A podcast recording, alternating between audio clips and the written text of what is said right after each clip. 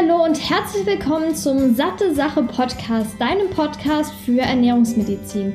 Mein Name ist Laura Merten, ich bin 25 und studierte Ökotrophologin. Ja, und ich begrüße dich zurück hier zu einer neuen Episode vom Satte Sache Podcast und freue mich, dass du wieder eingeschaltet hast. Es sind jetzt wieder zwei Wochen rum seit der letzten Episode und deshalb ist es Zeit für ein neues Thema. Und zwar habe ich mir überlegt, ich habe jetzt so oft schon über bestimmte Erkrankungen oder irgendwelche Diätthemen gesprochen, aber noch nie so richtig über die Basics. Denn die Basics sind ja wirklich essentiell, um gewisse Dinge zu verstehen, gewisse Stoffwechselvorgänge überhaupt, ähm, ja, die Diäten zu verstehen. Was steckt dahinter? Was wollen die, worauf wollen die abzielen? Was soll quasi die Diät bringen? Und deshalb nehme ich jetzt mal eine Episode auf, in der ich über die kompletten Grundlagen spreche, aber natürlich nicht so extrem vertieft, weil sonst würde ich hier mehrere Stunden oder sogar Tage sitzen. Aber so das Wichtigste, um die Sachen dann auch letztendlich zu verstehen. Kurz vorab, was dich erwartet. Ich habe die Episode jetzt in drei Teile geteilt. Also Teil 1 beschäftigt sich mit den Basics zum Energiebedarf, denn die sind einfach wichtig, um zu verstehen, wie Diäten funktionieren und warum viele auch scheitern. Stichwort Jojo-Effekt. Das bedeutet, äh, wie setzt sich der Energiebedarf zusammen? Was bedeutet Thermogenese? Das hast du bestimmt auch schon mal gehört. Welchen Einfluss hat der Aktivitätslevel und bestimmte Erkrankungen auch darauf? Dann Teil 2, da geht es darum, wie die Körperzusammensetzung bestimmt werden kann. Denn viele sagen ja, ich habe jetzt zugenommen, aber eigentlich kann das doch gar nicht sein. Und die Methoden sind unter anderem natürlich dazu gedacht, zu schauen, wie sieht denn der Körper jetzt innen aus quasi? Also wie ist der Muskelanteil? Wie hoch ist, ist der Körperfettanteil? Sind da vielleicht Wassereinlagerungen? Wenn ja, wie hoch?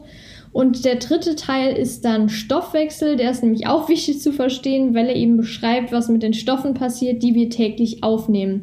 Sprich, wie kann ich meinen Stoffwechsel auch ankurbeln und wie kann ich auch ohne mich zu bewegen mehr Kalorien verbrennen und auch natürlich, wie man die Stoffwechselrate erhöhen und wie man sie auch verringern kann. Die Sache ist folgende, ich möchte auf jeden Fall noch auf Diäten eingehen, vor allem Gerade auch zum Beispiel Dinge wie, dass wenn man sehr, sehr schnell abnimmt, dass auch aus den Fettzellen Giftstoffe freigelassen werden und das wiederum auch Auswirkungen, negative Auswirkungen haben kann, warum man zum Beispiel mehr Schwierigkeiten hat, abzunehmen im Erwachsenenalter, wenn man als Kind schon übergewichtig war. Also solche Dinge werde ich definitiv ansprechen. Allerdings habe ich mir hier jetzt schon alles so zusammengeschrieben und mein Word-Dokument ist sehr lang. Und deshalb habe ich mir überlegt, das Ganze in zwei Teile zu teilen. Erstens ist es natürlich für mich auch gut, weil dann kann ich jetzt auf Feedback warten. Sprich, wenn du irgendwas Bestimmtes hast, das dich interessiert zum Thema Diäten, kannst du mir das sehr gerne schreiben, entweder auf Instagram oder per Mail auch. Und dann kann ich das noch mit einbauen zusätzlich.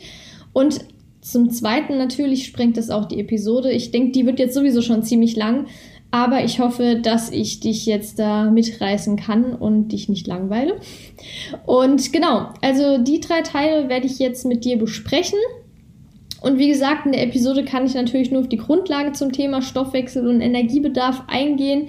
Daher der Hinweis, es werden nicht nur nächste Woche, sondern auch in Zukunft Episoden kommen mit spezielleren Antworten auf Fragen und dass ich quasi immer noch mal ein bisschen auf den Stoffwechsel eingehe, wenn ich über eine bestimmte Erkrankung zum Beispiel spreche, weil das eben auch wirklich essentiell ist zu verstehen. Ja, fangen wir doch mal an mit den Basics. Um den Stoffwechsel zu verstehen, muss ich natürlich ein paar Basics klären und ich würde sagen, wir fangen jetzt mal mit den Grundbegriffen an. Erstens mal der Begriff Energie.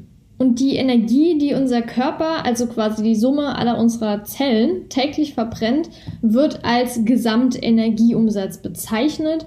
Und der wiederum, also alles, was man am Tag quasi plump gesagt verbrennt, was man an Kalorien verbraucht, das besteht aus drei Komponenten. Das wäre zum einen der Ruheenergieumsatz, dann zum zweiten die physikalische Aktivität und zum dritten nahrungsinduzierte Thermogenese oder auch auf Englisch Thermic Effect of Food. Das wirst du wahrscheinlich öfter lesen, gerade wenn du jetzt englische Studien oder Paper liest. Ist ja logisch, dass da nichts auf Deutsch steht, aber Thermogenese hast du bestimmt schon mal gehört und das ist dann der dritte Punkt. Jetzt fangen wir mal an beim Ruheenergieumsatz.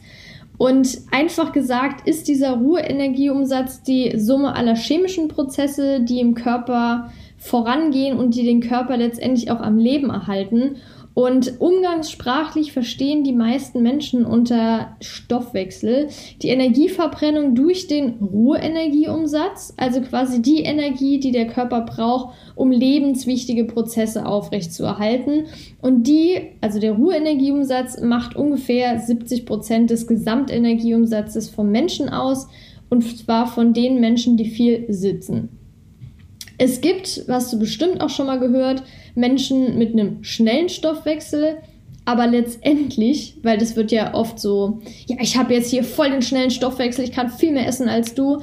Das kann sein, es, ich komme da nachher nochmal drauf zurück, aber diese Unterschiede oder dieser Stoffwechselvorteil, will ich es jetzt mal nennen, ist nicht so extrem, wie viele glauben. Es gibt einen minimalen Unterschied. Wie gesagt, komme ich gleich nochmal drauf zurück. Und dein Ruheenergieumsatz wird hauptsächlich durch die fettfreie Masse bestimmt, vor allem die Muskulatur.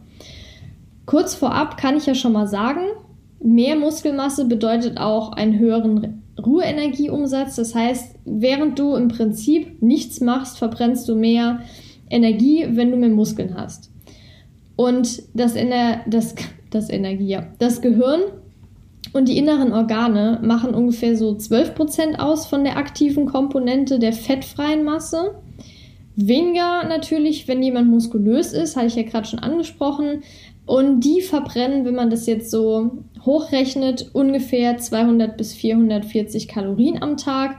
Dann haben wir die Skelettmuskulatur, die verbrennt ca. 13 Kalorien pro Kilogramm Körpergewicht pro Tag. Das bedeutet, dass wenn jetzt wir eine, wenn wir jetzt eine 60 Kilo schwere Person nehmen, dass die ungefähr 780 Kalorien pro Tag verbrennt nur durch die Skelettmuskulatur in Ruhe, wohlbemerkt. Also jetzt nicht während die Sport macht, sondern einfach nur so während dem Chillen ist der Ruheenergieumsatz von der Muskulatur bei einer 60 Kilo schweren Person ungefähr 780 Kalorien pro Tag. Also es ist schon ein sehr beträchtlicher Anteil der Skelettmuskulatur und ja, die, die einfach braucht. Vergleichsweise jetzt benötigt der Körper nur so 4,5 Kalorien pro Kilogramm Körpergewicht zur Aufrechterhaltung der Fettspeicher. Und wenn wir jetzt wieder das Beispiel von der 60 Kilo schweren Person nehmen, wären das da nur 270 Kalorien pro Tag. Also jetzt grob gesagt weniger als die Hälfte. Das heißt, da sieht man nochmal, es ist viel anstrengender für den Körper, die Skelettmuskulatur in Ruhe aufrechtzuerhalten, als jetzt den Fettspeicher. Ist ja auch positiv zu bewerten auf jeden Fall. In der Regel ist es allerdings so, dass die Kalorienaufnahme mit dem Ruheenergieumsatz korreliert. Das heißt, Menschen, die generell einen niedrigeren Ruheenergieumsatz haben, haben auch meistens weniger Hunger, weil der Körper einfach nicht so viel braucht. Aber wenn jetzt zum Beispiel Menschen mit einem höheren Ruheenergieumsatz mehr essen, macht sich das, also gibt es da quasi kaum Unterschied, weil du musst dir auch vorstellen, jemand, der einen hohen, hohen Ruheenergieumsatz hat, heißt ja auch, die Person ist meistens schwerer, hat vielleicht auch einen höheren Muskelanteil und dementsprechend ist der Hunger natürlich auch höher. Und deshalb ja, haben die Menschen einen höheren Ruheenergieumsatz, essen mehr und dann kommt es letztendlich aufs Gleiche raus, als wenn jetzt eine ja, Person mit einem niedrigeren Ruheenergieumsatz weniger isst als diese Person. Ja, also nur so zu dem Thema. Und ja, entgegen der landläufigen Meinung ist Fettleibigkeit mit einem hohen, mit einer hohen Stoffwechselrate verbunden, weil letztendlich ja der Körper schwerer ist und deshalb auch mehr Energie benötigt, um so gut wie alles zu tun, vom Laufen jetzt bis zum Atmen. Das heißt, sowohl von der täglichen Aktivität als auch zu so Dingen, die Gott sei Dank äh, ja, unterbewusst abläufen, wie Atmen. Und das braucht der Körper ja auch logischerweise. Und wenn der Körper schwerer ist, braucht er auch viel mehr Energie dafür. Und Menschen, die jetzt einen, eine schnelle Diät machen, also sehr, sehr viel Kalorien einsparen pro Tag. Es gibt ja, habe ich ja schon öfter drüber geredet, über solche Stoffwechseldiäten, was ich davon halte. Nur ganz kurz, da hatte ich übrigens letztens eine interessante Mail bekommen von einer, die ja offensichtlich eine Vertreterin war von einem, ja, von einem Unternehmen, die diese Stoffwechselkuren anbieten Und ich hatte ja in einer Podcast-Episode und Jan einen Blogartikel darüber geschrieben, was das eigentlich für, ja, wie man seinen Stoffwechsel zerstören kann damit, was auch wirklich so ist. Bei dieser Meinung bleibe ich hundertprozentig.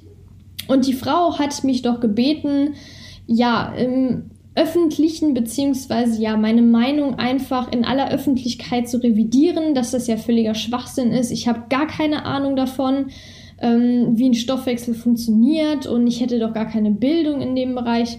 Ja, also so viel zu dem Thema. Man merkt einfach, dass diese Person das verkaufen wollte.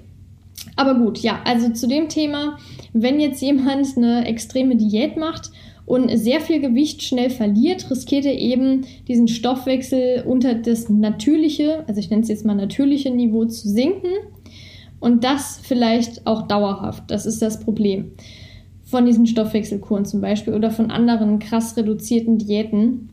Wenn man jetzt zum Beispiel mh, mm, eine normale Diät macht im Sinne von ein Kilo die Woche verliert. Je nachdem kommt natürlich aufs Körpergewicht an. Also man sagt ja 0,5 bis 1 Kilogramm pro Woche ist in Ordnung, ist eine normale Diät. Kommt natürlich darauf an, wenn jetzt jemand extrem starkes Übergewicht hat, da ist ein Kilo jetzt nicht so.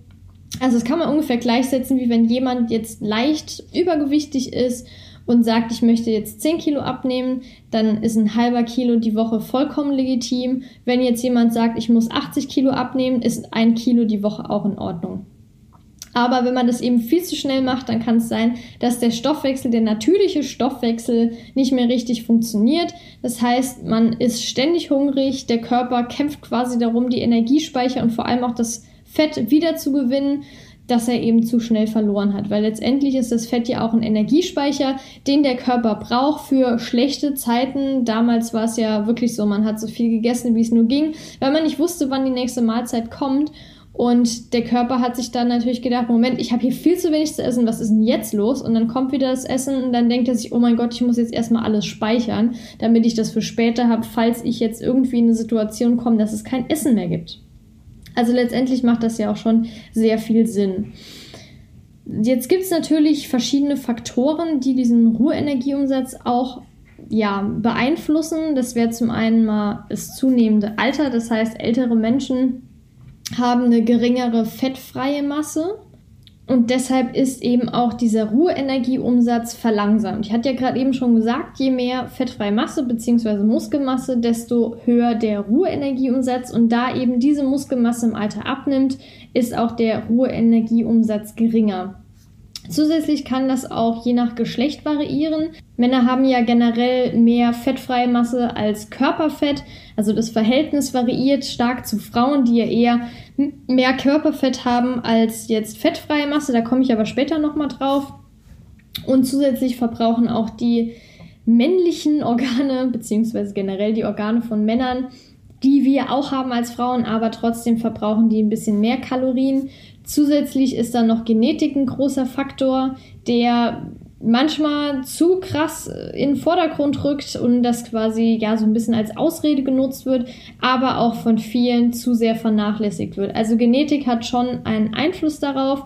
Was aktuell noch erforscht ist, was noch nicht so 100% sicher ist, sind Darmbakterien. Das bedeutet also, es wird aktuell weiterhin geforscht, ob Darmbakterien auch den Energieumsatz generell irgendwie oder beziehungsweise den Körperstoffwechsel in irgendeiner ja, deutlichen Form beeinflussen. Ich bin auf jeden Fall sehr gespannt, wie da die Forschung weitergeht. Aber abgesehen jetzt von der fettfreien Masse gibt es noch einen Faktor, der ja den größten Einfluss auf den Re Re Reo, ja, Ruheenergieumsatz hat. Und zwar ist das die Temperatur, sowohl innere als auch äußere Temperatur. Und auch wenn dir jetzt im Prinzip ja so angenehm warm ist, dann benötigt dein Körper trotzdem einen bedeutenden Teil von deinem Ruheenergieumsatz, um eben eine konstante Körpertemperatur aufrechtzuerhalten. Die sollte nämlich im Körper möglichst nicht so viel schwanken. Wenn sie sehr hoch geht, bedeutet das, dass wir Fieber haben, irgendwas funktioniert nicht so richtig im Körper, ein Infekt ist da und das will der Körper dann bekämpfen. Aber letztendlich ist der Körper ja bestrebt, die Körpertemperatur auch aufrecht zu erhalten.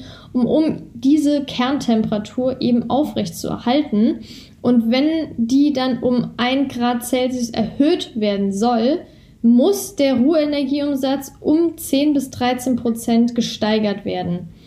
Und das ist auch der Grund, warum manche diese Kälteexposition durch Eisbäder machen oder gibt ja auch andere Methoden während einer Diät, weil dadurch auch der Ruheenergieumsatz gesteigert wird. Der Körper muss mehr Energie aufbringen, um ja den Körper wieder auf normale Temperatur, auf diese Kerntemperatur zu bringen. Und das ist, wie gesagt, die Temperatur auch ein Einflussfaktor auf den Ruheenergieumsatz. Ich hatte es ja eben kurz schon angesprochen, es gibt auch Krankheiten, die den Kalorienbedarf steigern, also den Ruheenergiebedarf. Das ist zum einen Fieber. Da ging es ja gerade schon drum, dass auch diese Temperatur aufrechterhalten werden sollte. Und um diesen Infekt abzuwehren, braucht man dann auch mehr Energie bzw. der Körper. Es gibt bestimmte Krebserkrankungen, die den Kalorienbedarf steigern, auch Morbus Parkinson zum Beispiel oder nach Operationen, da ist der Energiebedarf auch oft höher oder auch zum Beispiel nach bestimmten Verletzungen, Frakturen, schwere Info äh, Infektionen oder auch eine Sepsis und auch Mukoviszidose. Da hatte ich jetzt auch vor kurzem eine Vorlesung und ich bin aktuell dran, noch jemanden zu finden, der ein Interview darüber gibt. Das wäre nämlich mega cool. Ich finde das Thema sehr, sehr spannend. Und auch wenn es Gott sei Dank nicht so extrem viele Menschen betrifft, wie jetzt zum Beispiel Diabetes oder so, ist es trotzdem nicht zu vernachlässigen und sehr interessant und deshalb, ich hoffe, dass ich noch jemanden finden werde. Ja, also das sind eben Krankheiten, die den Kalorienbedarf steigern können. So, und obwohl Menschen jetzt einen schnellen oder langsamen Stoffwechsel haben können, sind, wie ich ja eben schon gesagt habe, die Extremwerte ziemlich selten und deuten eher auf eine bestimmte Krankheit hin, die ich jetzt gerade genannt habe. Oder zum Beispiel eine Schilddrüsenüberfunktion, da funktioniert der Stoffwechsel auch ein bisschen schneller. Bei einer Schilddrüsenunterfunktion ist im Prinzip genau das Gegenteil.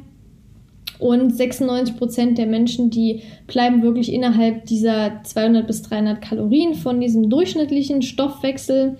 Das bedeutet also, dass von diesem Ruheenergieumsatz im Durchschnitt ja, 96 Prozent der Menschen variieren plus minus 200, 300 Kalorien. Aber so richtig extreme Beispiele gibt es echt sehr, sehr selten. Abgesehen davon ist natürlich der Ruhestoffwechsel bzw. die Ruhestoffwechselrate nicht eindeutig mit der Gewichtszunahme korreliert. Also das heißt jetzt nicht, wenn man niedrigen Stoffwechsel hat ähm, oder ja, niedrige Ruheenergie umsetzt, dass man auch zwangsläufig schneller zunimmt oder generell zunimmt. Also das muss man dann auch nochmal differenzieren. So, zweiter Punkt ähm, hatte ich eben schon angesprochen. Das ist der physikalische Aktivitätslevel oder Activity Energy Expenditure auf Englisch und das ist die variabelste Komponente in diesem Gesamtenergieumsatz, denn die schwankt nämlich von 15% bei Personen, die viel sitzen und wenig Bewegung haben, bis zu 50% bei sehr aktiven Personen. Und dieser, ja, diese physikalische Aktivität umfasst sowohl jetzt körperliche Aktivität als auch spontane körperliche Aktivität. Was der Unterschied ist, werde ich jetzt erklären. Also körperliche Aktivität sind grob gesagt Sportarten oder sportliche Betätigung. Das heißt sowohl extreme Anstrengungen, Kurzzeitanstrengungen wie jetzt Gewichte heben oder auch lang andauernde Ausdauersportarten wie jetzt zum Beispiel Laufen oder Fahrradfahren. Das gehört zur körperlichen Aktivität und die spontane körperliche Aktivität, die hat einen, ist jetzt kleiner quasi und beantwortet, äh, beinhaltet oft unbewusste Handlungen des täglichen Lebens, wie zum Beispiel Zappeln oder auch Kauen ganz normal, wenn man kurze Strecken geht, zum Beispiel von der Couch irgendwie in die Küche oder so. Oder generell kleine Strecken, einfach jetzt keine ja, Spaziergänge oder Läufe. Genau, oder halt einfach zur Aufrechterhaltung der Körperhaltung.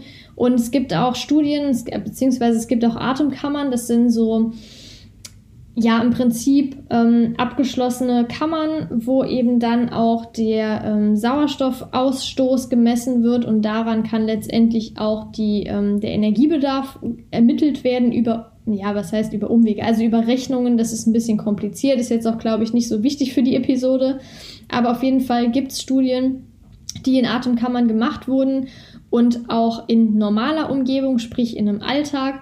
Und die haben gezeigt, dass spontane körperliche Aktivitäten ungefähr so 4 bis 17 Prozent von diesem Gesamtenergieumsatz ausmachen.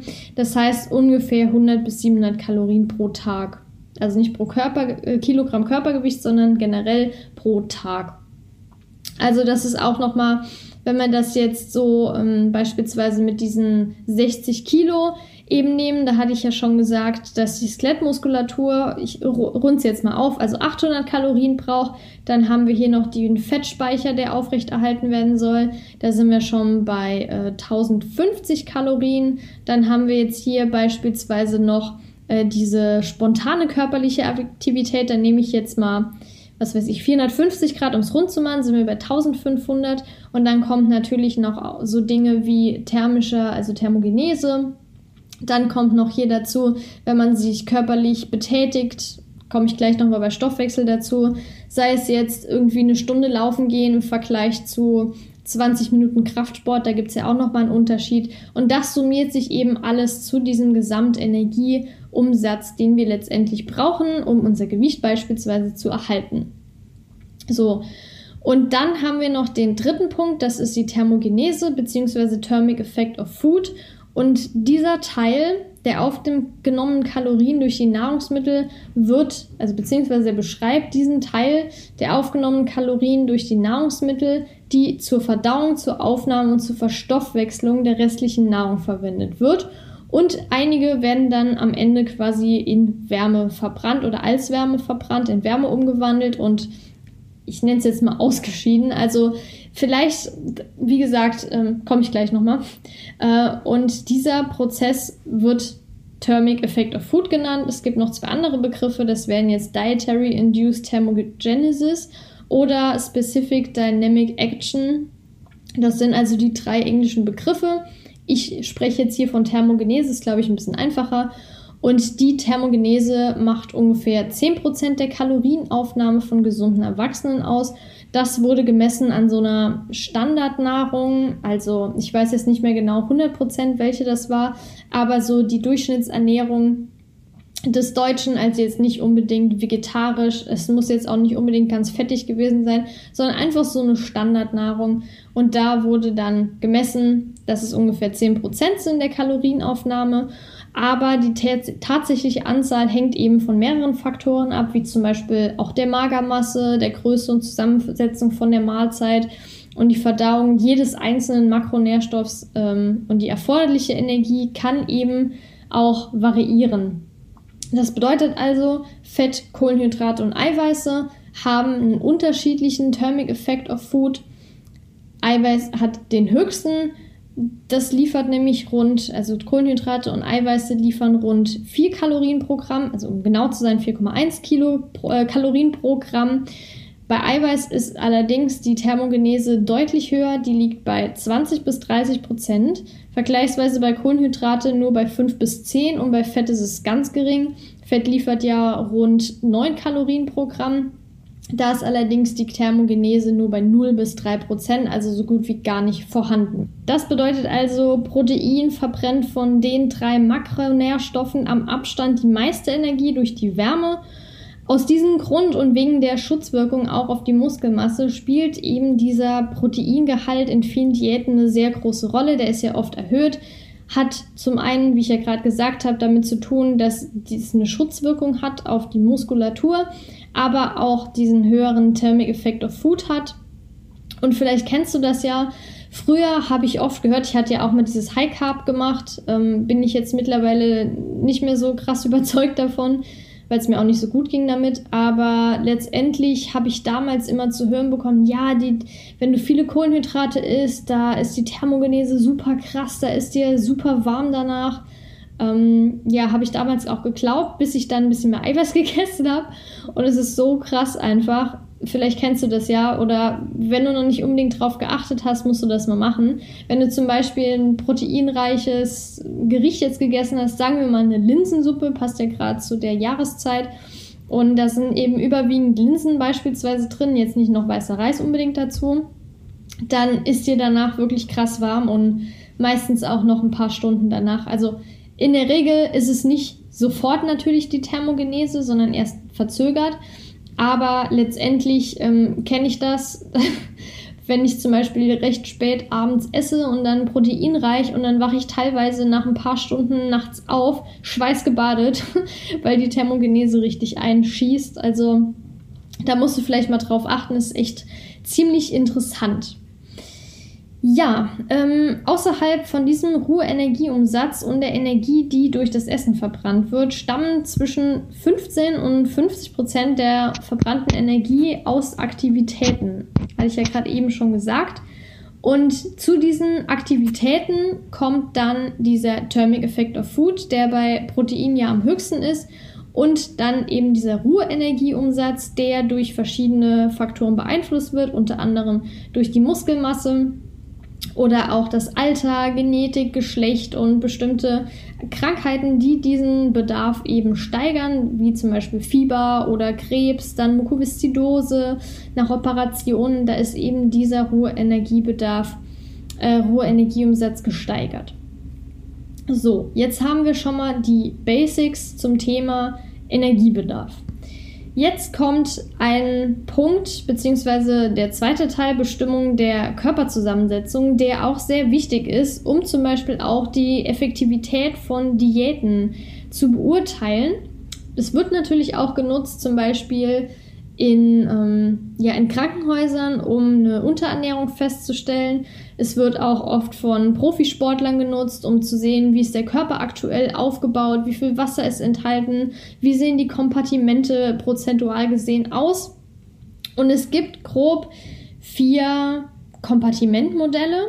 Ähm, das bedeutet also, dass, der, dass die Modelle jeweils unterschiedlich viele Kompartimente des Körpers untersuchen oder beziehungsweise den Körper in unterschiedlich viele Kompartimente einzuteilen. Die einfachste ist die Einteilung bzw. die Differenzierung zwischen Fettmasse und fettfreier Masse. Dann gibt es noch eins, das unterscheidet noch zwischen Fett und innerhalb dieser fettfreien Masse zwischen der Körperzellmasse und der Extrazellulärmasse. Da komme ich gleich nochmal kurz drauf zurück. Dann gibt es noch das dritte Kompartiment. Das geht auch davon aus, einmal haben wir das Fettkompartiment, dann haben wir Weichteilgewebe, dann haben wir noch die Muskulatur und ganz zum Schluss noch Knochen. Dann gibt es noch das vierte, das unterscheidet in Fett, Wasser, Proteine und Mineralien. Also diese vier gibt es. Und anhand dieser Informationen kann dann aber geschaut werden, weshalb man zum Beispiel auf der Waage nicht abnimmt. Denn das kann, wie ich ja zu Beginn gesagt, äh, schon zu Beginn gesagt habe, viele Ursachen haben. Vielleicht ändert sich zwar das Gewicht nicht, aber dafür die Körperzusammensetzung. Und durch diese verschiedenen Messmethoden, auf die ich jetzt zu sprechen komme, kann das dann rausgefunden werden. Generell noch vorher was zur Körperzusammensetzung. Die unterscheidet sich nämlich zwischen Frau und Mann. Ich hatte ja eben schon gesagt, dass Frauen einen höheren Fettmasseanteil haben als Männer. Und das ist so, dass die Frauen ähm, ungefähr 73% fettfreie Masse haben, Männer vergleichsweise 85, also doch schon einen großen Teil mehr. Deshalb haben Frauen mehr Fettmasse und zwar gliedert die sich in Depotfett und essentielles Fett. Depotfett wäre jetzt bei Frauen 18% und essentielles Fett 9%. Bei Männern ist neben diesen 85% fettfreier Masse dann die 15% teilen sich in 12% Depotfett und 3% essentielles Fett. Also da gibt es wirklich schon einen deutlichen Unterschied, den man natürlich auch bei der Auswertung von den Methoden berücksichtigen muss. Natürlich gibt es jetzt Methoden, die einen großen bzw. einen groben Anhaltspunkt für weitere Untersuchungen geben können und jetzt nicht an sich schon komplett ausreichen, aber um die Fettverteilung zu bestimmen, werden zum Beispiel auch oft einfache Methoden angewendet, wie die Körperumfänge zu messen. Das heißt, wenn das Fett, wenn man jetzt zum Beispiel den Bauchumfang misst, ähm, primär sich um den Bauch einsetzt und vor allem hart ist, also es sind diese klassischen Bierbäuche, dann zeigt das oft auf ein erhöhtes Risiko für Herz-Kreislauf-Erkrankungen hin, weil eben das Fett dann um die Organe sitzt. sitzt. Und das nennt man dann viszerales Fett. Viszeral heißt um die Organe rum und vergleichsweise bei subkutanem Fett, das unter der Haut sitzt und quasi in Anführungszeichen also wirklich Anführungszeichen, das gesündere Fett von beiden ist, weil sich das nicht um die Organe setzt, sondern direkt unter der Haut ist. Das sind quasi so die typischen Speckröllchen. Du kannst es auch mal testen. Ähm, wenn du jetzt eine, ich nenne es jetzt echt mal Speck, ist es ja wirklich so eine Speckfalte greifst und die nach vorne ziehen kannst und unten drunter quasi die Muskulatur sehen und so weiter fühlst, also beispielsweise am Bauch, wenn du das mal so nach vorne ziehst und du das sich leicht nach vorne ziehen lässt, dann ist es in der Regel subkutanes Fett, was unter der Haut sitzt. Aber wenn das jetzt wie so ein typischer Bierbauch wirklich fest ist und man da nicht wirklich was ziehen kann, ist das meistens ein Hinweis darauf, dass das Fett um die Organe an sich um die Organe setzt und eben nicht wie das Fett unter der Haut ist. Und das kann echt schwere Folgen haben. Deshalb sollte man dann wirklich aufpassen. Neben diesen Körperumfängen gibt es auch noch eine Hautfaltendicke-Messung mit einem Caliber. Vielleicht hast du das schon mal gesehen. Das ist im Prinzip so eine, ja, wie soll ich das sagen, ähm, so eine Zange. Da nimmt man dann die ähm, Hautfalte. Das nimmt man einmal dann am Trizeps, am Bauch und am Beckenkamm. Also das sind so die drei häufigsten äh, Stellen, wo das gemessen wird. Aber da kann man natürlich nur das subkutane Fett messen, weil das, ja, viszerale kommt man ja nicht dran mit dem Caliper. Und das ist zum Beispiel auch eine Methode, um den Körperfettanteil zu bestimmen. Natürlich im Hinterkopf zu haben, dass es nur subkutanes Fett ist. Dann der Klassiker ist natürlich der Body Mass Index. Das heißt, da wird das Körpergewicht in Relation zur Körpergröße bewertet und zwar mit der Formel Gewicht in Kilogramm durch Größe ins Quadrat, also Meter. Bei mir wären das jetzt zum Beispiel, ich glaube, ich habe ein BMI ungefähr von 19,5 bis 20, bin mir nicht so sicher. Habe ich schon lange nicht mehr äh, ausprobiert zu rechnen. Ich könnte es ja eigentlich gerade mal machen. Genau, also ich habe einen BMI von 19,7. Das Problem bei dem BMI ist, dass es eben nur ein grober Richtwert ist, weil ja die Statur sich ja auch unterscheidet von der Körper äh, von der Zusammensetzung der Körpermasse und da kann nicht berücksichtigt werden, ist das jetzt wirklich Fett oder Muskelmasse. Da ist nämlich das Problem, das hatten wir auch in der Uni, das Beispiel, dass Arnold Schwarzenegger, wenn man jetzt den BMI sich nur anschaut, extrem übergewichtig ist, weil er für seine Größe jetzt, keine Ahnung, BMI von 40 hat oder so. Aber bei ihm ist das natürlich nicht unbedingt Fettmasse, sondern einfach Muskelmasse. Und das ist natürlich dann schwer zu vergleichen, wenn man jetzt eine Person hat, wie jetzt Arnold Schwarzenegger, also so ein Extrem-Bodybuilder, der dann ein BMI von 40 hat, aber mega sportlich ist, einen richtig hohe Muskelmasseanteil hat und nebendran noch eine Person stellt, die gar keinen Sport macht, auch ein BMI von 40 hat, was aber hauptsächlich daran liegt, dass die Fettmasse extrem hoch ist. Also das ist eben das, das große Problem beim Body Mass Index. Aber er wird natürlich oft herangezogen kann man machen, aber das ist wirklich nur ein grober Richtwert. Ich meine, letztendlich, wenn man die Person vor sich stehen hat, äh, dann kann man das ja auch ungefähr abschätzen, ob dieser hohe BMI jetzt daraus resultiert, dass jemand ähm, stark übergewichtig ist oder einfach nur viel Muskelmasse besitzt. Ja, dann geht's weiter mit einer Messung, die ich jetzt echt schon sehr oft in meinem Leben gemacht habe, die aber schon einen guten Überblick bietet über die Körperzusammensetzung. Und zwar ist das die BIA-Messung, ähm, Bioimpedanzanalyse. Und da wird die unterschiedliche Leitfähigkeit der verschiedenen Körperkompartimente gemessen, indem ein elektrischer Strom durch den Körper geleitet wird. Keine Angst, das tut nicht weh, das merkt man gar nicht. Man bekommt dafür dann Elektroden aufgesetzt, und zwar einmal ähm, an der Hand und an den Füßen weil das ja durch den Körper geleitet werden soll, logischerweise. Das heißt an den Extremitäten, sprich an den Fingerknöcheln und an dem Handrücken. Und beim Fuß ist es kurz über den Zehen und dann auch noch ähm, auf dem Fuß drauf. Also jetzt nicht Fußballen, sondern oben drauf quasi. Und immer an der dominanten Seite, sprich bei mir wäre es jetzt rechts. Und da wird dann das, äh, wird der Strom quasi komplett durchgeschossen. Ähm, einmal ist auch nicht gefährlich. Äh, außer man hat einen Herzschrittmacher, dann ist es gefährlich. Also das sollte man vorher abklären. Und es ist im Vergleich jetzt zu Calibermessungen, BMI und so einem Kram deutlich genauere Bestimmung der Körperzusammensetzung möglich, da auch zelluläre Ebenen untersucht werden. Und das bedeutet, dass die fettfreie Masse nochmal in Körperzellmasse und Extrazellulärmasse unterteilt wird. Und das ist eben das Kompartimentmodell, was ich dir eben auch schon gesagt habe, von den vier, die Nummer zwei, die dann unterscheidet Fett, ECM und BCM, also Extrazellulärmasse und Bodyzellmasse. Ja, also BCM ist äh, Body Cell Mass oder auch Körperzellmasse auf Deutsch gesagt. Und das wären jetzt einmal die stoffwechselaktiven Zellen der Skelett-, Herz- und Glattenmuskulatur, des Gastrointestinaltrakts, des Fettgewebes und der inneren Organe und des Nervensystems, äh, zentralen Nervensystems, der Haut und so weiter. Und das macht ungefähr 57 Prozent aus. Dann haben wir noch die Extrazellulärmasse. Das wären zum Beispiel extrazelluläre Flüssigkeiten, wie jetzt das Blutplasma, gelöste Proteine oder auch Lymphflüssigkeit. Dann haben wir noch extrazelluläre Feststoffe, also das andere war ja Flüssigkeit und jetzt haben wir noch Feststoffe, zum Beispiel Mineralstoffe im Skelettmuskel oder auch Kollagen und die machen dann logischerweise 43% aus. Man sieht also auch hier, ähm, ob eine Gewichtszunahme aufgrund von Wasseransammlungen ist, zum Beispiel Ödeme, Ödeme oder ob die Fettmasse erhöht ist. Also das ist auf jeden Fall eine relativ günstige Methode. Wird auch oft in Fitnessstudios zum Beispiel angeboten. Ich hatte ja mal ein Praktikum gemacht in einem Fitnessstudio, in einem Frauenfitnessstudio.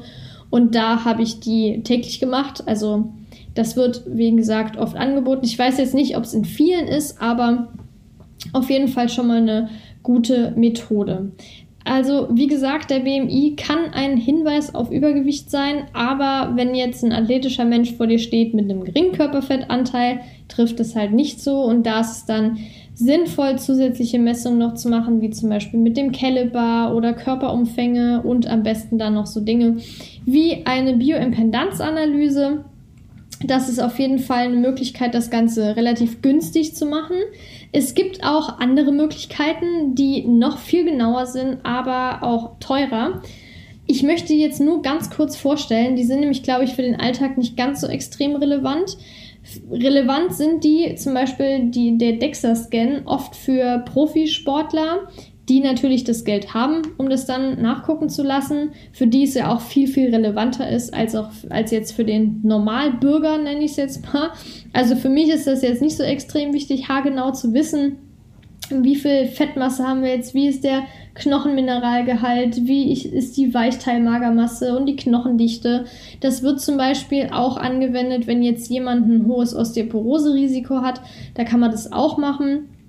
Das ja, Problem ist, es basiert auf Röntgenstrahlung. Die sind zwar sehr, sehr gering nur, aber nichtsdestotrotz ist es ja auch für viele, die dann sagen, nee, machen wir nicht.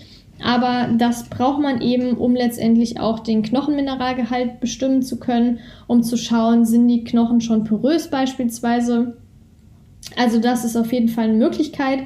Was auch noch zwei Möglichkeiten sind, von denen du garantiert schon mal gehört hast, sind MRT, also Magnetresonanztomographie. Das beruht ja auch auf, äh, also nicht auf Röntgenstrahlung, sondern auf Magnet. Magnetfeld ist man da quasi. Vielleicht war es ja auch schon mal eine MRT-Röhre, das ist ja ziemlich laut und das ist einfach, weil diese Magnete ja dann quasi aufeinandertreffen um dich herum. Aber das ist ähm, eben gut geeignet für Menschen, die jetzt keine Röntgenstrahlung wollen, also im Vergleich jetzt zu CT, also Computertomographie, da ist halt auch das Problem, dass es eine Strahlenbelastung gibt im Vergleich jetzt zum MRT, wo es das eben nicht gibt. Aber letztendlich sind diese zwei Methoden auf jeden Fall genauer als jetzt zum Beispiel Caliper-Messungen und so weiter. Ja, das waren so die häufigsten Methoden, um die Körperzusammensetzung bestimmen zu können. Jetzt weißt du die zwei Sachen auf jeden Fall schon mal. Und jetzt kommen wir noch zu, einem, zu dem letzten, aber nicht weniger wichtigen Thema, und zwar Stoffwechsel. Und generell möchte ich jetzt erstmal so eine kurze Definition geben, weil natürlich viele, klar, Stoffwechsel habe ich ja schon mal gehört. Aber nichtsdestotrotz, wenn man jetzt jemanden fragen würde, ja, definiere doch Stoffwechsel, ist das nochmal was anderes. Und da das ja hier wirklich ähm, bestmöglichst verständlich sein soll. Hier eine kurze Definition. Also Stoffwechsel umfasst alle im biologischen Organismus ablaufenden chemischen Reaktionen. Das bedeutet also, sowohl biochemische Vorgänge in unserem Körper als auch jede kleinste Sache. Also im Prinzip ist ja alles Biochemie in unserem Körper, mehr oder weniger. Ähm, ja, Biochemie finde ich zwar super ätzend, aber letztendlich basiert halt vieles darauf leider. Und um es zu konkretisieren, haben wir noch Energiestoffwechsel und das sind alle Stoffwechselwege, die eine Zelle mit Energie versorgen. Es gibt natürlich Stoffwechselwege, die brauchen weniger Energie, dann gibt es welche, die brauchen mehr Energie.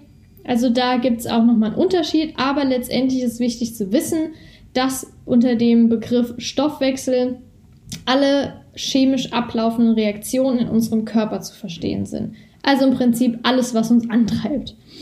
Und jetzt dachte ich mir, suche ich mir mal zwei Ober- beziehungsweise ich habe das jetzt in zwei Punkte gegliedert. Wir haben ja gerade schon erfahren, was den Ruhenergieumsatz so beeinflusst, was generell den Gesamtenergieumsatz beeinflusst. Und jetzt geht es natürlich darum, weil das ja super viele immer sagen, hiermit kannst du deinen Stoffwechsel absolut erhöhen und das wird richtig gut, dann kannst du viel mehr essen. Und deshalb möchte ich jetzt auf jeden Fall noch drauf eingehen, was, was denn genau die Stoffwechselrate erhöhen kann und aber auch, was die Stoffwechselrate verringern kann. Ein Hauptpunkt, der den Stoffwechsel auf jeden Fall erhöhen wird, ist Training. Ja, der Ruhenergieumsatz kann sich generell erhöhen. Ich habe es ja eben schon gesagt bezüglich Muskulatur. Und die Zunahme dieser Stoffwechselaktivität durch Bewegung ist jetzt nicht direkt nach dem Training weg. Das muss man ähm, auf jeden Fall im Hinterkopf behalten. Das heißt nicht, dass nur der Stoffwechsel aktiv ist oder beziehungsweise ja die, der Ruheenergieumsatz beziehungsweise der Energieumsatz sich nicht nur im Training dann erhöht. Das heißt, dass man nicht im Training nur Kalorien verbrennt, sondern auch danach durch diesen übermäßigen Sauerstoffverbrauch nach dem Training. Und das nennt man auch Post-Exercise Oxygen Consumption. Und je nach Dauer und Intensität der körperlichen Aktivität, also der Sportart, bis zu mehr als einem Tag nach dem Ende des Trainings sogar andauern kann. Also es ist schon wirklich ziemlich krass. Und da gibt es auch nochmal einen Unterschied zwischen aeroben und anaeroben Aktivitäten, denn die wirken sich unterschiedlich auf den Ruhenergieumsatz aus. Die aeroben Aktivitäten sind Ausdauersportarten wie zum Beispiel Laufen oder Fahrradfahren und die neigen dazu, während des Trainings mehr Kalorien zu verbrennen, allerdings danach nicht mehr so viel. Das heißt, die haben einen geringeren Post-Exercise Oxygen Consumption und vergleichsweise anaerobe Aktivitäten wie zum Beispiel Bodybuilding können den, ja, ich nenne es jetzt mal Ofen, weil letztendlich ist unser Körper ja ein Ofen und den kann eben durch diese anaeroben Aktivitäten kann der Ofen noch stundenlang nach dem Training funktionieren, angeheizt werden. Das bedeutet also ein hoher Post-Exercise Oxygen Consumption. Und darüber hinaus sind auch anaerobe Aktivitäten besser für den Muskelaufbau geeignet, der zusätzliche Energie erfordert. Sprich, wenn man jetzt Kraftsport macht, verbrennt man währenddessen nicht so viel, aber danach noch weiterhin. Wenn man jetzt viel Ausdauersport macht, verbrennt man währenddessen viel Kalorien, allerdings danach nicht mehr wirklich viel. Jetzt gibt es ja auch das Plateauproblem, nenne ich es jetzt einfach mal. Das heißt, wenn man jetzt Muskelmasse über Jahre aufgebaut hat, irgendwann geht einfach nicht mehr viel. Am Anfang ist es schneller als dann nach ein paar Jahren. Und da ist jetzt die Frage, Heißt das denn, dass die Muskulatur jetzt nur noch ein Energieerhaltungsniveau hat, das ich ja eben schon erwähnt habe, mit 13 Kilokalorien pro Kilogramm Körpergewicht und Tag? Und das kann ich mit Nein beantworten, denn jedes Mal beim Training werden ja die Muskeln beschädigt. Das heißt, es gibt eine Übersäuerung in der Muskulatur, die Muskeln müssen repariert werden. Ähm, das Laktat, das übrigens dann produziert wird, was letztendlich diese Übersäuerung hervorruft, ist übrigens auch für den Muskelkater verantwortlich unter anderem. Nur so als Nebeninformation. Aber auf jeden Fall, durch diese Beschädigung müssen die Muskeln regeneriert werden und das verbraucht auch Energie. Und je mehr Muskeln man hat, desto mehr muss man ja auch reparieren und desto mehr Energie wird danach aufgewendet. Und das gilt zwar immer noch als Muskelerhaltung, Das heißt, die Muskeln werden ständig zerstört und wieder aufgebaut, zerstört, aufgebaut. Und das auch bei Menschen, die sehr viel sitzen, das heißt einen sehr inaktiven Lebensstil haben. Aber die Kalorien, die eben dann draufgehen bei sportlich aktiven, mit viel Muskelmasse ähm, ausgestatteten Menschen, die haben dann eben einen höheren Energieumsatz bei der Reparatur, weil natürlich auch mehr repariert werden muss. Also gibt es jetzt kein richtiges Plateau, wie man das vielleicht vermuten würde. So, jetzt ist natürlich die Frage, außer Sport machen. Ja, weil Sport ist halt so, ja, klar, kann ich machen, aber gibt es denn nicht noch irgendwelche anderen Methoden, um den Ruheenergieumsatz zu erhöhen? Wie wir gesehen haben, wurde ja geschätzt, dass für jedes Grad Celsius Erhöhung der Körpertemperatur der Ruheenergieumsatz um 10 bis 13 Prozent ansteigt. Und deshalb wickeln sich auch manche Menschen in Kühlpackungen ein und dann drehen sie die Hitze in ihren Häusern runter, ja, tragen dann draußen weniger Kleidung oder baden sogar im Eis. Und das würde bestimmt deinen Rohenergieumsatz erhöhen. Aber das Problem ist, dass diese Methoden auch, ähm, ja, wenn man es wenn nicht kann, sage ich jetzt mal, also wenn man nicht geschult ist, kann es auch sehr, ja, wie soll ich sagen, gefährlich sein bei bestimmten Erkrankungen. Und deshalb sollte man das nicht einfach so mal machen, sondern kontrolliert. Am besten entweder mit einem Arzt zusammen oder sich halt ja ein geschultes Personal nehmen und dann sagen, hey, lass uns das mal zusammen machen. Ich habe es noch nicht gemacht. Ich muss mich aber jetzt nicht wirklich äh, in ein Eisbad legen, ehrlich gesagt. Also das möchte ich mir jetzt nicht antun. Ich sehe für mich persönlich jetzt auch keinen zwingenden Grund dafür. Es gibt ja viele Sportler, zum Beispiel LeBron James, der NBA-Basketballer. Der legt sich ja jedes Mal nach dem Spiel oder nach dem Training in sein Eisbad, um einfach ja, sich zu regenerieren, die Muskeln zu regenerieren. Und das gibt es auf jeden Fall. Die Methode funktioniert auch ein bisschen, eben weil der Körper wieder die Temperatur auf sein Ausgangsniveau, auf das Ausgangsniveau bringen will. Aber ich würde jetzt nicht unbedingt sagen, und das sagt jetzt auch die Studienlage, dass das so einen enormen Effekt hat, dass man sagen kann, hey, dein Ruheenergieumsatz, der steigt unheimlich viel, wenn du jetzt jeden Tag Eisbäder machst oder wenn du jetzt draußen äh, bei Minustemperaturen mit einer kurzen Hose rumrennst. Es gibt hier auch in Gießen so einen Kandidaten. Ich weiß nicht, warum der das macht, aber der hat auf jeden Fall im Winter auch mal eine kurze Hose an. Ja, dann gibt es ja noch die Behauptung, dass die Anzahl der Mahlzeiten eine große Rolle spielt, beziehungsweise einen großen Einfluss auf den Ruheenergieumsatz hat. Da gibt es jetzt allerdings nicht wirklich ausreichende Beweise dafür. Das heißt, es kommt eher darauf an, wie die Gesamtkalorienbilanz am Ende des Tages ist oder am Ende der Woche. Ich weiß nicht, ob ich das schon mal in der Episode gesagt habe, stimmt. Aber letztendlich kommt es ja auch auf die Kalorienbilanz am Ende der Woche an. Das heißt, wenn du jetzt an einem Tag, ähm, keine Ahnung, 300, 400 Kalorien mehr gegessen hast, als du verbrannt hast an dem Tag, dann aber am nächsten Tag wieder 300, 400 Kalorien weniger, gleicht sich das aus. Also es geht primär darum, was am Ende der Woche jetzt im Überschuss oder Unterschuss war. Genau, also das ist auf jeden Fall auch noch wichtig zu wissen. Und dementsprechend ähm, ist es jetzt nicht wirklich relevant, äh, wie oft man isst, beziehungsweise, ja, also sagen wir so, es kann Unterschiede machen, wie oft man isst, aber jetzt nicht in dem Aspekt, dass es irgendwie den Ruheenergieumsatz enorm beeinflusst. Es gibt natürlich auch Nahrungsergänzungsmittel, die angepriesen werden, um den Stoffwechsel anzukurbeln, aber nur sehr, sehr wenige davon haben wirklich Beweise, ähm, die, dass es wirklich wirkt. Das Problem ist oft, da muss man halt auch wirklich aufpassen, dass Unternehmen natürlich selbst Studien durchführen, ist ja ganz logisch, das machen ja auch viele oder Geldgeber haben aus der Industrie oder aus der, ja, aus der Pharmaindustrie. Ich kann das ja auch nachvollziehen. Irgendwo muss das Geld für Studien ja herkommen, weil die eben schweineteuer sind. Aber wenn jetzt zum Beispiel so ein Unternehmen, die das eine Stoffwechselkur anbietet, eine Studie gemacht hat, dass ähm, Nahrungsergänzungsmittel, die zusätzlich noch angeboten werden für diese Stoffwechselkur, super gut funktionieren. Man sich das Studiendesign aber anguckt und das absolut schwammig ist, die Ergebnisse auch nicht wirklich aussagekräftig sind. Da sollte man dann wirklich drüber nachdenken, ob das denn wirklich das einzig wahre ist. Und ich denke, bevor man jetzt wirklich da alle möglichen Nahrungsergänzungsmittel nimmt, sich jeden Tag in ein Eisbad sitzt, äh, den Körper irgendwie draußen quält, dass er halb friert und dass dadurch jetzt letztendlich die rohe Energieumsatzrate steigt, weiß ich jetzt nicht, ob das wirklich so sinnvoll ist. Ich würde auf jeden Fall empfehlen, dann eher Sport zu machen und so letztendlich den Ruheenergieumsatz zu steigern als diesen ganzen Sachen.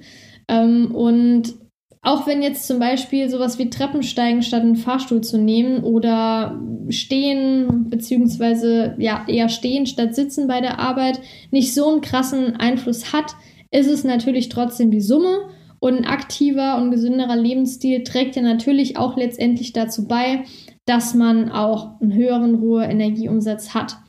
Sprich, wenn du jetzt wirklich jeden Tag drei, vier Mal die Treppen in den dritten Stock, wie ich jetzt zum Beispiel, hochgehst, anstatt mit dem Fahrstuhl zu fahren, hat das ja summiert, äh, aufsummiert jetzt zum Beispiel zum Ende des Jahres auf jeden Fall einen sehr großen Effekt. Wenn man jetzt natürlich sagt, ja, jetzt gehe ich mal hier die Treppen hoch, statt mit dem Fahrstuhl zu fahren, klingt das nach sehr wenig, aber wie gesagt, wenn man das alles zusammennimmt, hat das schon einen sehr großen Effekt. Das waren jetzt Sachen, die die Stoffwechselrate erhöhen können. Jetzt gibt es noch Dinge, die die verringern können. Und ja, unglücklicherweise führt halt eine Gewichtsabnahme zu einer Abnahme des Ruheenergieumsatzes. Das ist leider so. Und allein der Prozess des Essens unter dem Erhaltungswert wird den Ruheenergieumsatz um 5 bis 15 Prozent reduzieren, weil der Körper dann empfindlicher auf verschiedene Hormone und Neurotransmitter reagiert, die die Art und Weise der Energieverwendung und des Energieverbrauchs regulieren. Das bedeutet also, wenn du äh, diesen Erhaltungswert hast von, also ne, die Kalorien, die du brauchst, um eben alles ganz normal, ähm, das ganz normal alles läuft. Und wenn du davon, nehmen wir jetzt mal an, es sind 1000 Kalorien. So, und wenn du jetzt weniger als, äh, mehr als 5 bis 15 Prozent reduzierst, das heißt dann zum Beispiel nur noch 800 Kalorien isst, wird dein Stoffwechsel schon runterfahren. Das heißt, der Ruheenergieumsatz wird sich auch reduzieren. Das ist wirklich krass und es ist auch wirklich so. Und das ist das Problem, warum viele Diäten eben scheitern, weil eben so wenig gegessen wird, dass der Stoffwechsel auch so ein bisschen runterfährt, sich versucht anzupassen. Natürlich denkt, Moment, ich habe jetzt weniger Kalorien, ich muss jetzt irgendwie gucken, dass ich damit klarkomme. Und dann geht die Diät beispielsweise über sagen wir jetzt mal vier Wochen. Der Ruheenergieumsatz passt sich irgendwie an. Und dann denken aber viele, ich habe jetzt, was weiß ich, fünf bis zehn Kilo abgenommen.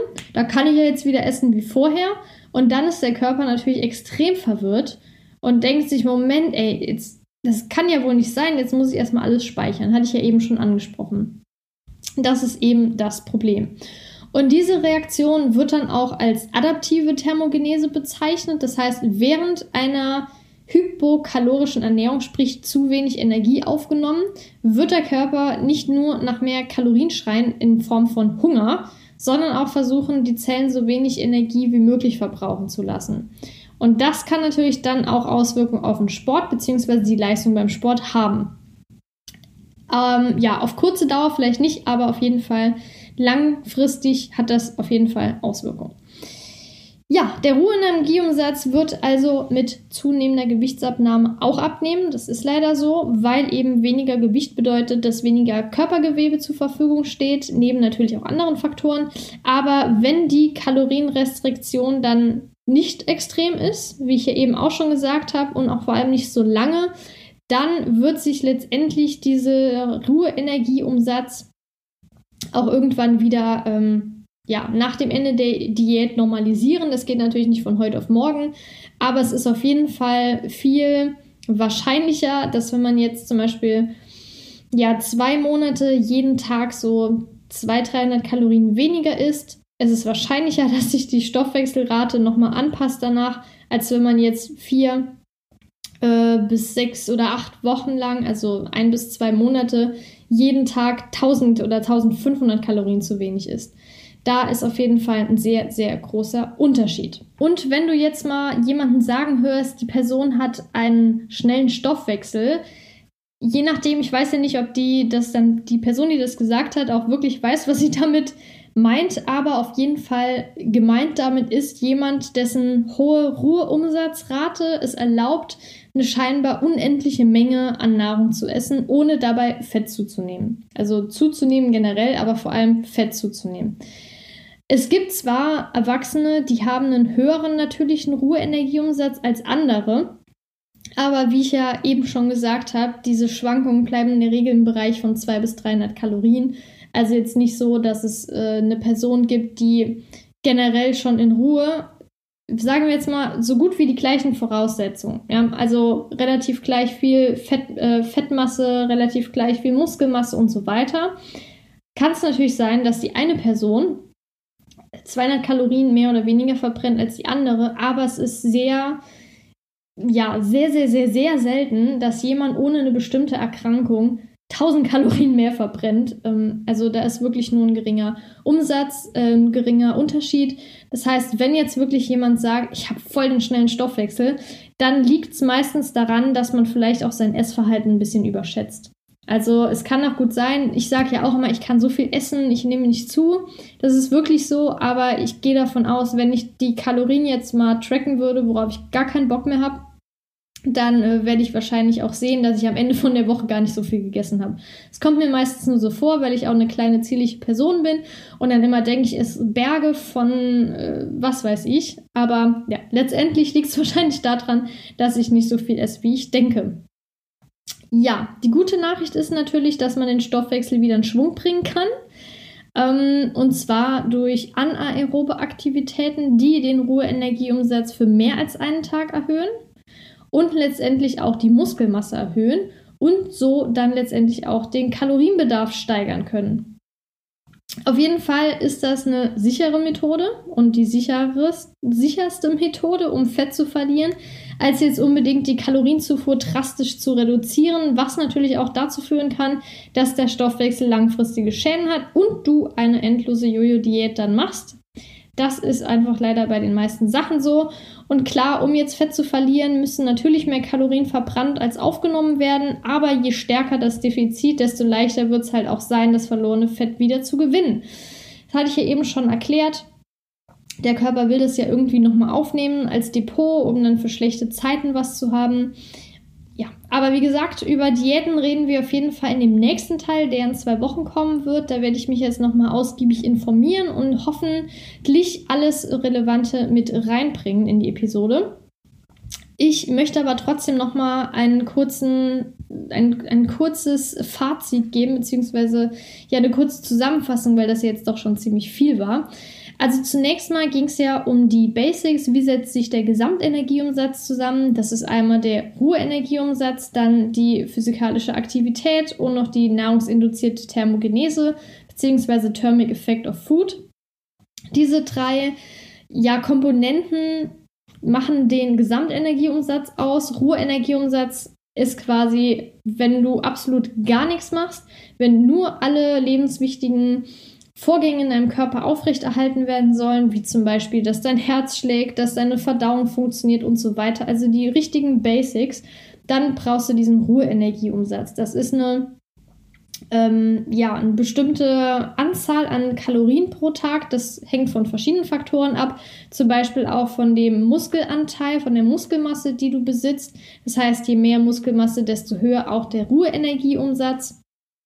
Und der kann natürlich auch von Krankheiten beeinflusst werden, zum Beispiel Dinge wie Fieber oder Mukoviszidose, Parkinson, Krebserkrankungen, die den Kalorienbedarf generell steigern, aber auch die Ruheumsatzrate.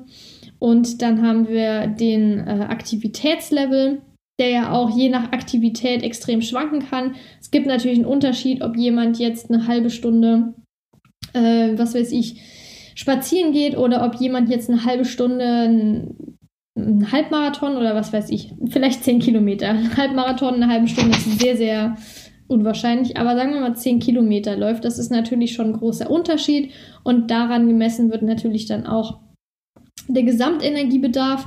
Wichtig zu wissen ist zum Beispiel auch äh, bei der Thermogenese, dass Eiweiß die höchste Thermogenese hat mit 20 bis 30 Prozent der Kalorien, die in Wärme umgewandelt werden. Fett hingegen nur 0 bis 3 Prozent, also so gut wie gar nichts. Dann hatten wir das Thema Körperzusammensetzung, wie das Ganze bestimmt wird. Da ist zunächst mal wichtig zu wissen, dass Frauen und Männer sich unterscheiden. Generell, dass Männer mehr fettfreie Masse als Fettmasse haben. Bei den Frauen ist es ja genau andersrum. Dann gibt es verschiedene Methoden zu bestimmen, wie die Körperverteilung ist, beziehungsweise zum Beispiel auch die Fettverteilung in Form von Umfängen messen. Das heißt, wenn man jetzt den Bauchumfang misst, kann man sagen, da ist das meiste Fett. Da ist natürlich auch wichtig zu unterscheiden ähm, zwischen subkutanem und viszeralem Fett. Viszerales Fett ist das Fett, was sich um die Organe ansammelt, was nicht so gut ist, was ein auf jeden Fall höheres Risiko für Herz-Kreislauf-Erkrankungen darstellt, als wenn es jetzt subkutanes Fett, was sich unter der Haut befindet, ist dass man auch rausfinden kann, wenn man die Hautfalte so wegzieht und wenn das problemlos funktioniert, dann sitzt das Fett meistens unter der Haut. Das ist auf jeden Fall leichter wegzukriegen und auch ein bisschen gesündereres Fett. Natürlich ähm, gibt es eine bestimmte einen bestimmten Fettmasseanteil, den der Körper schon haben sollte, dass auch solche Dinge wie der Hormonhaushalt ganz normal funktionieren und zum Beispiel dahingehend auch die Menstruation bei Frauen. Das hatte ich ja auch zu dem Zeitpunkt, wo ich super wenig Fett gegessen habe. Da hatte ich auch meine Periode gar nicht bekommen. Also da ist sehr viel schiefgelaufen. Du kannst ja auch gerne nochmal die Episode dazu anhören. Und genau, da gibt es halt verschiedene Methoden. Biermessungen gibt es auch in Form von dem, der unterschiedlichen Leitfähigkeit der Körperkompartimente, wo dann auch so Dinge wie Körperzellmasse äh, unterschieden werden von der Extrazellularmasse und so weiter und so fort. Dann der dritte Punkt war Thema Stoffwechsel. Das heißt, Stoffwechsel umfasst ja alle im biologischen äh, Organismus ablaufenden chemischen Reaktionen und der Energiestoffwechsel, das nennt man dann, beziehungsweise Energiestoffwechsel nimmt, nennt man dann alle Stoffwechselwege, die eine Zelle mit Energie versorgen. Und da gibt es natürlich auch die Möglichkeit, die Stoffwechselrate zu erhöhen oder zu verringern. Und ja, erhöhen ist natürlich die sicherste Methode Training. Ähm, wie ich ja gerade eben schon gesagt habe, mehr Muskelmasse bedeutet auch einen höheren Ruheenergieumsatz. Es gibt einen Unterschied zwischen Ausdauersport und Kraftsport. Sprich, Ausdauersport, aerobe Aktivitäten verbrennen während dem Training mehr Energie und danach aber so gut wie nichts mehr. Aber anaerobe Aktivitäten wie zum Beispiel Kraftsport verbrennen während der Aktivität nicht so viel, aber danach halt noch weiterhin. Und da ist es natürlich auch so, dass es verschiedene andere Methoden gibt, wie jetzt so Eisbäder oder zum Beispiel auch dann die Aussage, dass man mehr Mahlzeiten essen soll letztendlich gibt es da nicht wirklich Beweise dafür, dass es wirklich so wunderbar funktioniert. Klar, das mit der Temperaturanpassung, das ist auf jeden Fall so. Aber ob das wirklich so sicher ist, ist die andere Frage. Ich würde auf jeden Fall empfehlen, einfach Sport zu machen, anstatt sich da jetzt so mit verschiedenen Supplements am besten noch ähm, voll zu pumpen. Und dann gibt es auch andere Sachen, die die Stoffwechselrate verringern können. Das ist zum Beispiel, wenn man halt nicht so sportlich ist, dann ist das natürlich geringer. Oder wenn man jetzt äh, viele Diäten hinter sich hat, die dann letztendlich immer wieder die Stoffwechselrate äh, verringern, um diese lebenswichtigen Funktionen am, ja, am Leben zu erhalten, dass das noch funktioniert und das letztendlich führt ja immer zu diesem Jojo-Effekt. Aber darauf gehe ich nochmal ganz genau in der nächsten Episode ein, wo es um das Thema Diäten konkret geht. Ich bedanke mich auf jeden Fall, dass du mir bis jetzt zugehört hast und würde mich sehr freuen, wenn dir der Podcast gefällt, dass du dir ganz kurz Zeit nimmst, um mich zu unterstützen. Hier bei iTunes einfach mal fünf Sterne geben. Das würde mich sehr, sehr freuen und unterstützt mich auf jeden Fall den Podcast auch. Das ist ja auch für iTunes relevant zu wissen, wie kommt der Podcast an. Und genau, wenn du weitere Fragen hast, auch zum Thema Diäten, noch eine Inspiration, kannst du mir das gerne per Mail schicken, hallo@sattesache.de oder bei Instagram ganz einfach schreiben. Und dann weiß ich Bescheid, dann sammle ich das und werde das auf jeden Fall noch mit einbringen. Ich wünsche dir, würde ich sagen, jetzt zum Abschluss einen schönen Tag und freue mich, wenn du bei der nächsten Episode wieder einschaltest. Und bis dahin wünsche ich dir noch alles Gute und bis dann, deine Laura.